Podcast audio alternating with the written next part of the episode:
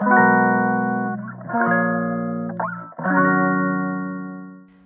いマールのラジオマールです。今日は3月17日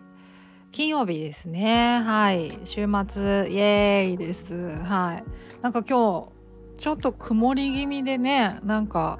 小寒いんですけど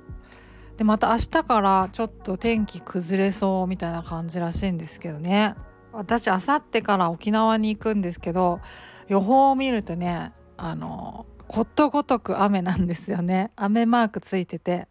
嘘だろっていうもうほんとそんな感じなんですけどね。はい。でもまあまあ今回はねちょっとなんかこう食べたり買ったりみたいな旅になりそうだなって思ってたんでまあまあまあいいかなっていうね。まあ時々ちょっと素敵な海が見れたらいいかなぐらいにいやただね滞在期間中ずっと雨なんですよ。予報的には。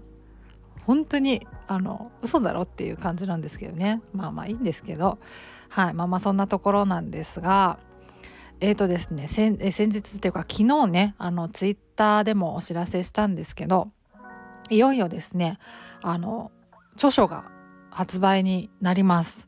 来月4月13日に発売予定ででえっ、ー、とまあ大手のオンライン書店あたりでは予約もあの始まっております。Amazon とか楽天ブックスとか。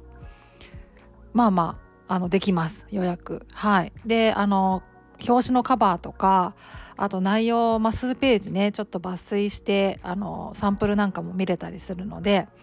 是非見ていただけたらなと思います。はい。そうなんです。えっ、ー、とあタイトルはちなみにパニ抜けっていうまあまあシンプルなタイトルになりました。はい、これねあのパニ抜けの抜けを漢字にするかひらがなにするかでちょっと若干ねあのわちゃわちゃしたところがあってわちゃわちゃってほどでもないんですけど、まあ、結果的にひらがなでパニ抜けっていう感じになりました。はい。まあその方がいい感じかなと思ってまあなんかそれぐらいにどっちでもいいだろうって感じなんですけどなんかねそういう細かいところも含めてすごくなんかこうなんかあの丁寧に作ったつもりなんですね。そうあのできるだけこうあの、まあ、スムーズにやれるようにと思ってあのすごくなんかね神経を使って作ったつもりです。私なりに。はい。まあもちろんその私一人で作ったわけじゃないので当然。もうそれは当然そうなんであの出版社の方とかねあの編集の方とかねたくさん本当にお力添えいただいてであの表紙のカバー見ていただいたら分かると思うんですけどもう想定とかあのイラストとかねめちゃくちゃ可愛いんですよ。もう大好きなあの感じの絵柄でですね。めちゃ可なんですよ。本当あの堀口一さんっていうイラストレーターさんにお願いしまして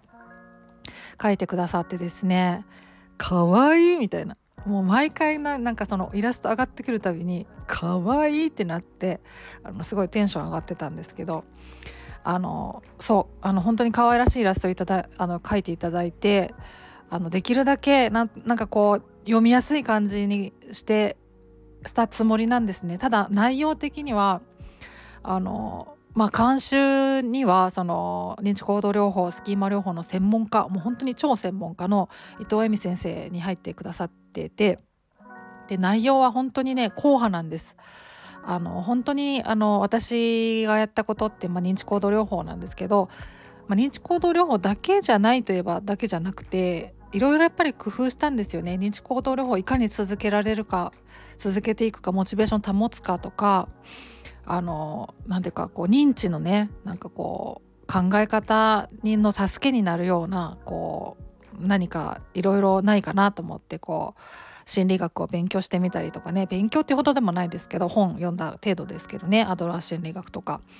なんかいろいろまあなんかそのスムーズにというかできるだけこうあの認知行動療法の効果をですね享受できるようにって自分なりに工夫したことがまあいろいろあってですね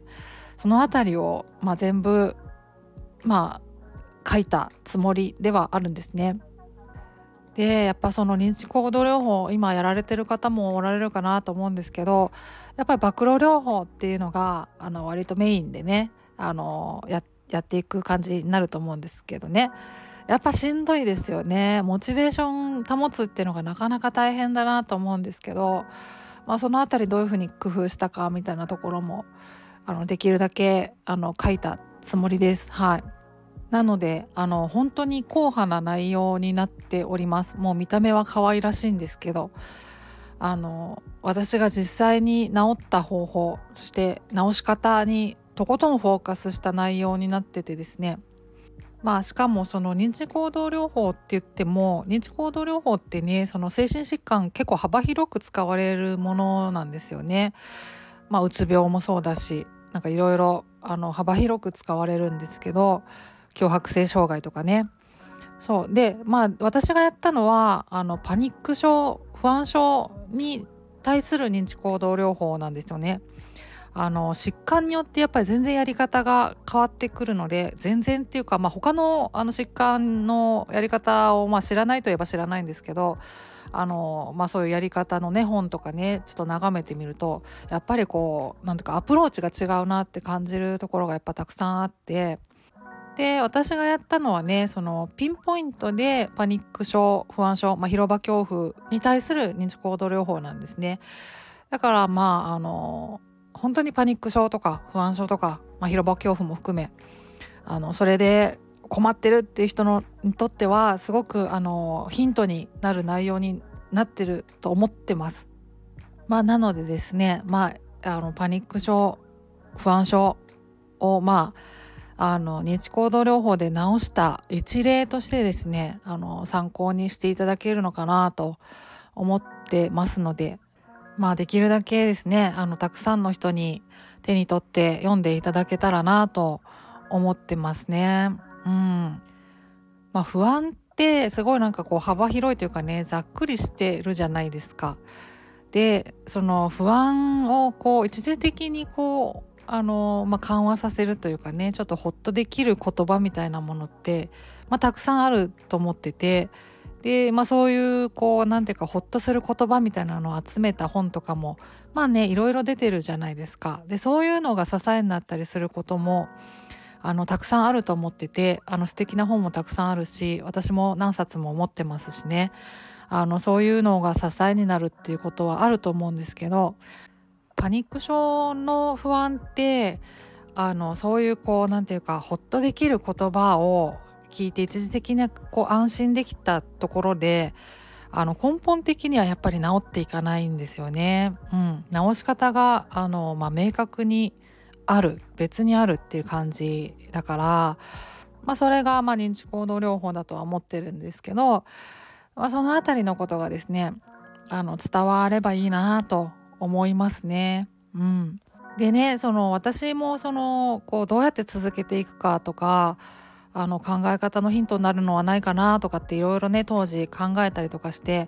あのまあたくさん本を読んだりもしたんですね。でその中であのこれは良かったぞっていうようなおすすめ本なんかもですね中でいくつか紹介してたりしてるので。あのね、私がその当時ね認知行動療法をやった時に参考にしてたそのいつもね言ってるそのマニュアル本ですねそれもまあ紹介してますしあのその他やっぱりスキーマとか探り出す時のヒントになるような伊藤恵美さんの本とかねあの紹介してますしあのいろいろこう他にヒントになるようなあのかあのツールをですねあの本まあ主に本ですけどもうそういうのも含めて紹介してたりするのであのまあまあ是非あの、まあ、いろんなヒントになるのかなみたいな起点になってくれたらいいなって思ってますね。はいまあ、そういう本になってると思います。はいなのでですねあのまあ、必要としている人にですね、まあ、広く届けばいいなと強く願っております。はいそんなところです。まあもうね何よりこう伊藤愛美先生にですね監修していただいたっていうのがありがたいしすごく心強いですねもううんだから本当自信を持ってあのこうお届けできると思っております。はい。そんな感じですね。すごいあの見た目も本当に可愛いですよ。ぜひカバーだけでも覗きに行っていただけたらなと思います。はい。そんなところで今日は終わりにしようと思います。ではまた次回お会いしましょう。ではでは。